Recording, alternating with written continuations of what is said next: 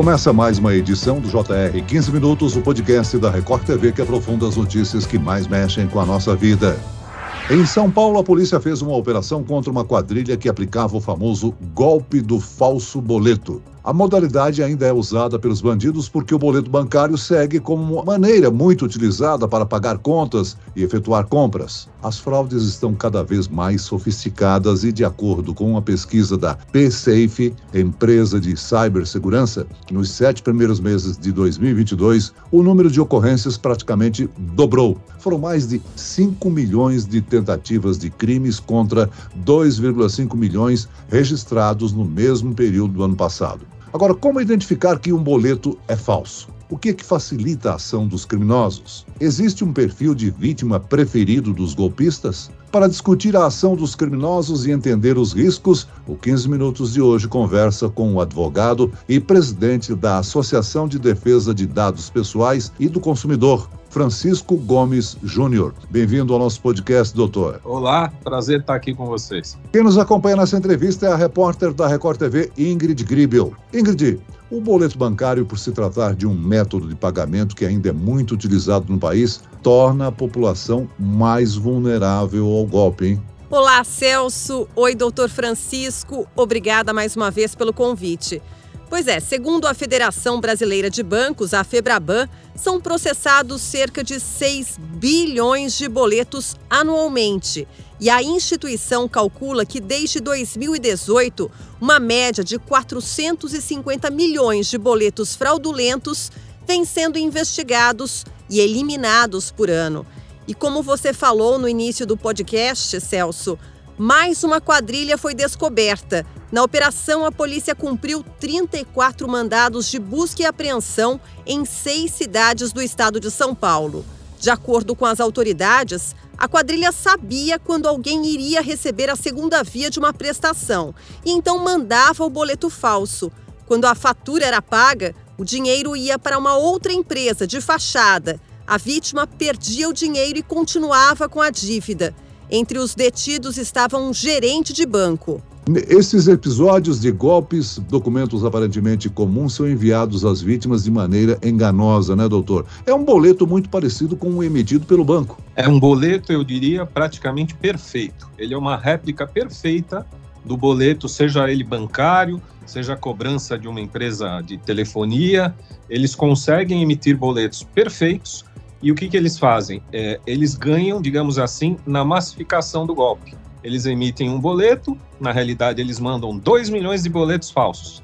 Se pelo menos 1% ou 5% cair no golpe e pagar, quer dizer, eles já estão no lucro. Então, é um golpe que ele não se realiza individualmente.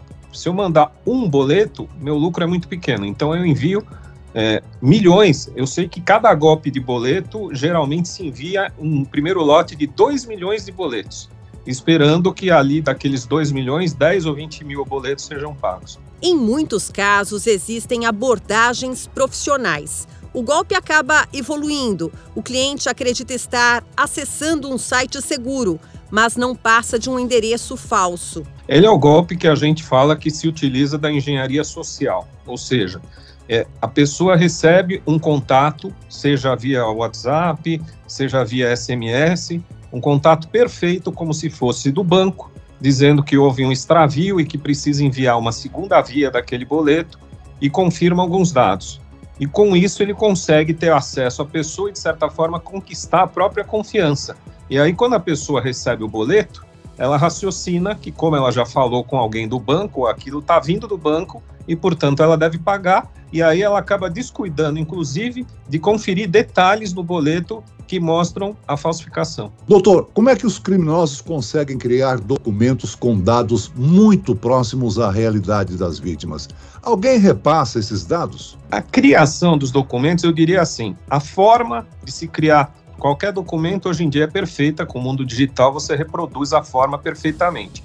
E o conteúdo, que é justamente dados, eles acabam tendo acesso a banco de dados, seja de bancos, seja de empresa, ou seja, alguma cadeia de segurança aí no meio falhou e fez com que os bandidos aí acessassem os seus dados. Então, é, a resposta é: eles acessam porque alguém vazou o banco de dados. Agora, embora a Lei Geral de Proteção de Dados esteja em vigor desde setembro de 2020, as empresas precisam olhar para a LGPD com mais insistência e investir em segurança. Afinal, os criminosos aproveitam desse grande vazamento, não é mesmo?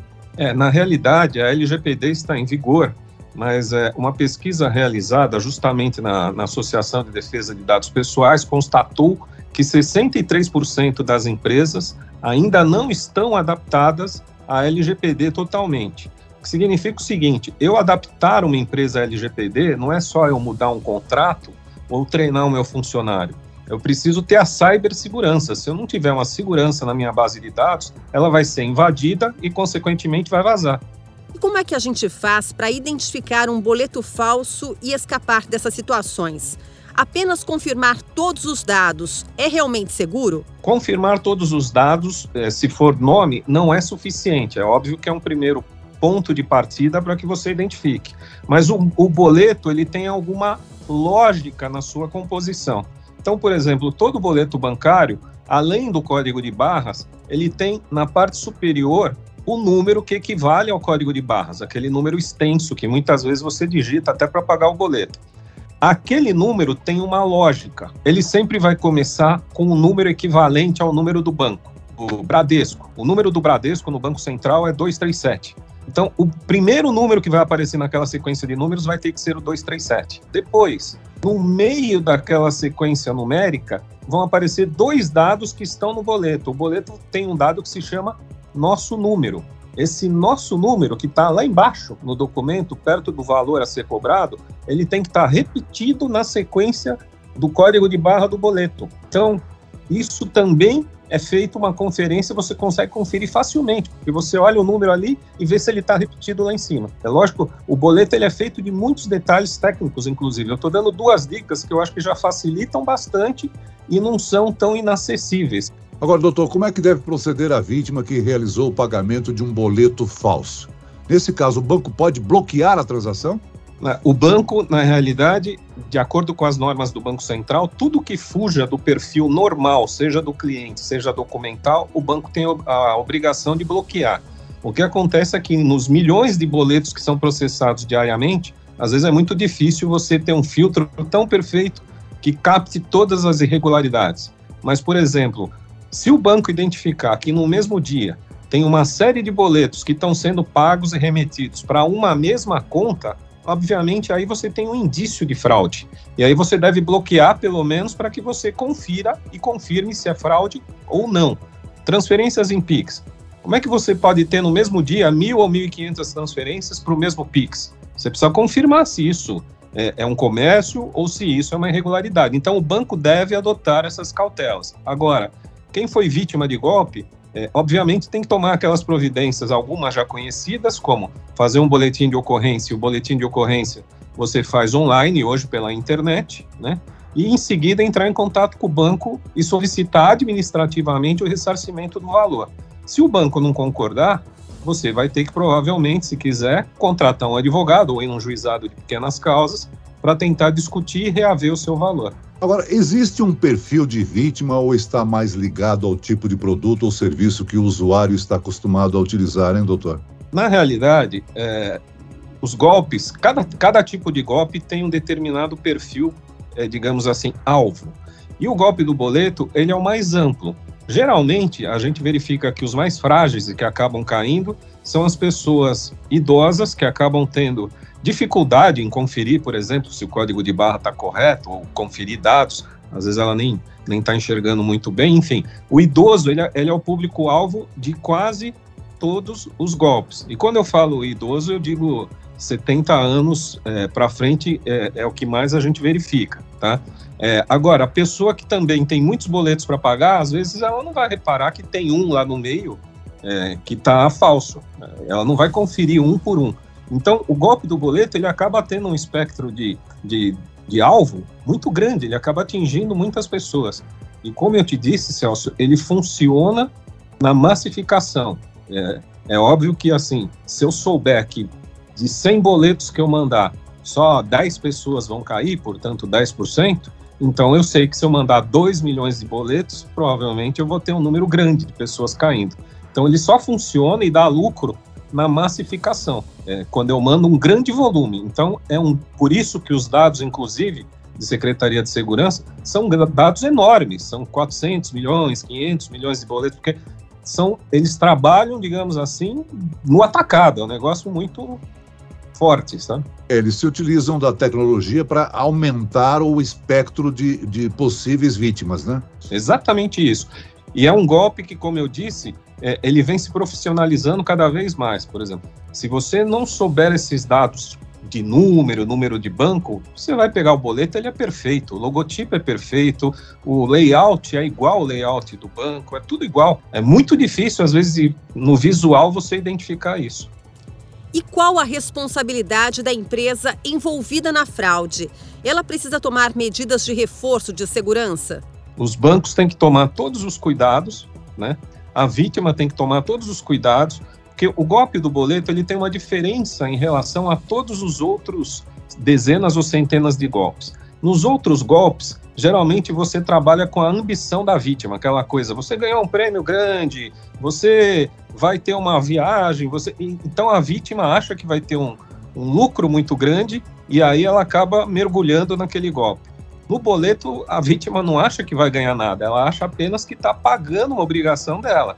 Então, quer dizer, é um golpe muito mais sofisticado, porque não é um golpe que a vítima se questiona, é um golpe que a princípio ela sabe, puxa, eu tenho realmente telefone celular da empresa tal, recebi um boleto da empresa tal, faz todo sentido, é lógico. Então, é, é por isso que o golpe cresce tanto, porque as pessoas naturalmente não se questionam, acham que aquela conta é obrigação e tem que ser paga. Agora, doutor Francisco, nós sabemos que muitas pessoas, por vergonha, acabam não denunciando os crimes. Até quanto tempo após o ocorrido a vítima pode realizar um boletim de ocorrência?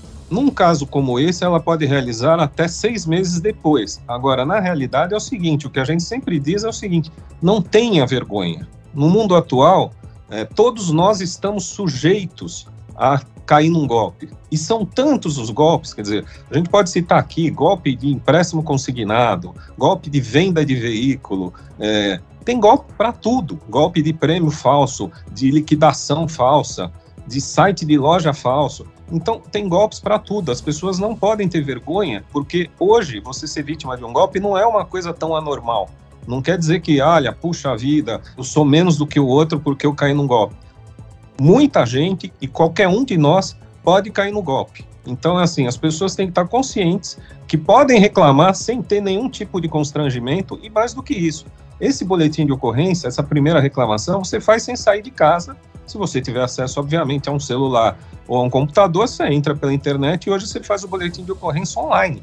Então, você não tem nenhuma exposição da sua imagem de ter que a uma delegacia ou algum lugar e se expor. Você consegue fazer da sua casa. Então, não deixe de fazer, porque na realidade a, a, polícia só consegue fazer as operações quando ela tem muitas queixas e aí ela vai conseguindo captar quais são as características do crime, quais são o tipo de falsificação que foi feita, para que se possa chegar nas quadrilhas. Agora vamos voltar ao tema do débito automático, doutores. Quando uma empresa, uma operadora de serviço ou uma empresa lhe oferece a opção de débito automático na contratação do serviço, é uma opção segura, não? É uma opção segura porque passa a ser de responsabilidade da empresa o débito que ela vai mandar fazer na sua conta. Lógico, a empresa pode errar? Pode. Você tem casos, às vezes, que você confere o seu débito, a sua conta é 300 reais e a empresa mandou debitar 3 mil. Mas aí você vai reclamar com a empresa e vai conseguir o ressarcimento. Então é assim, fez o débito automático,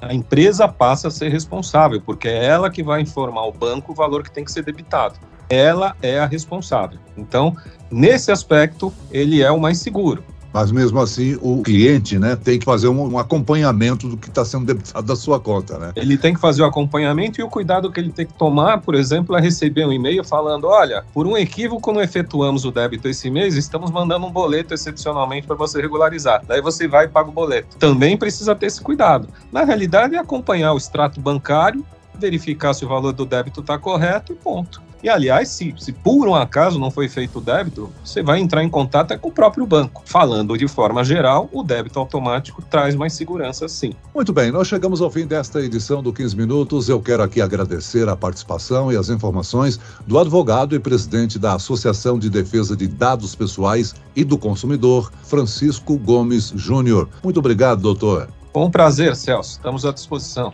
E agradeço a presença da repórter da Record TV, Ingrid Gribel. Ingrid. Eu que agradeço e até a próxima. Esse podcast contou com a produção de David Bezerra e dos estagiários Lucas Brito e Kátia Brazão. Sonoplastia de Wendel Montalvão. Coordenação de conteúdo, Edivaldo Nunes e Deni Almeida. Direção editorial, Tiago Contreira. Vice-presidente de jornalismo, Antônio Guerreiro. E eu, Celso Freitas, te aguardo no próximo episódio. Até lá.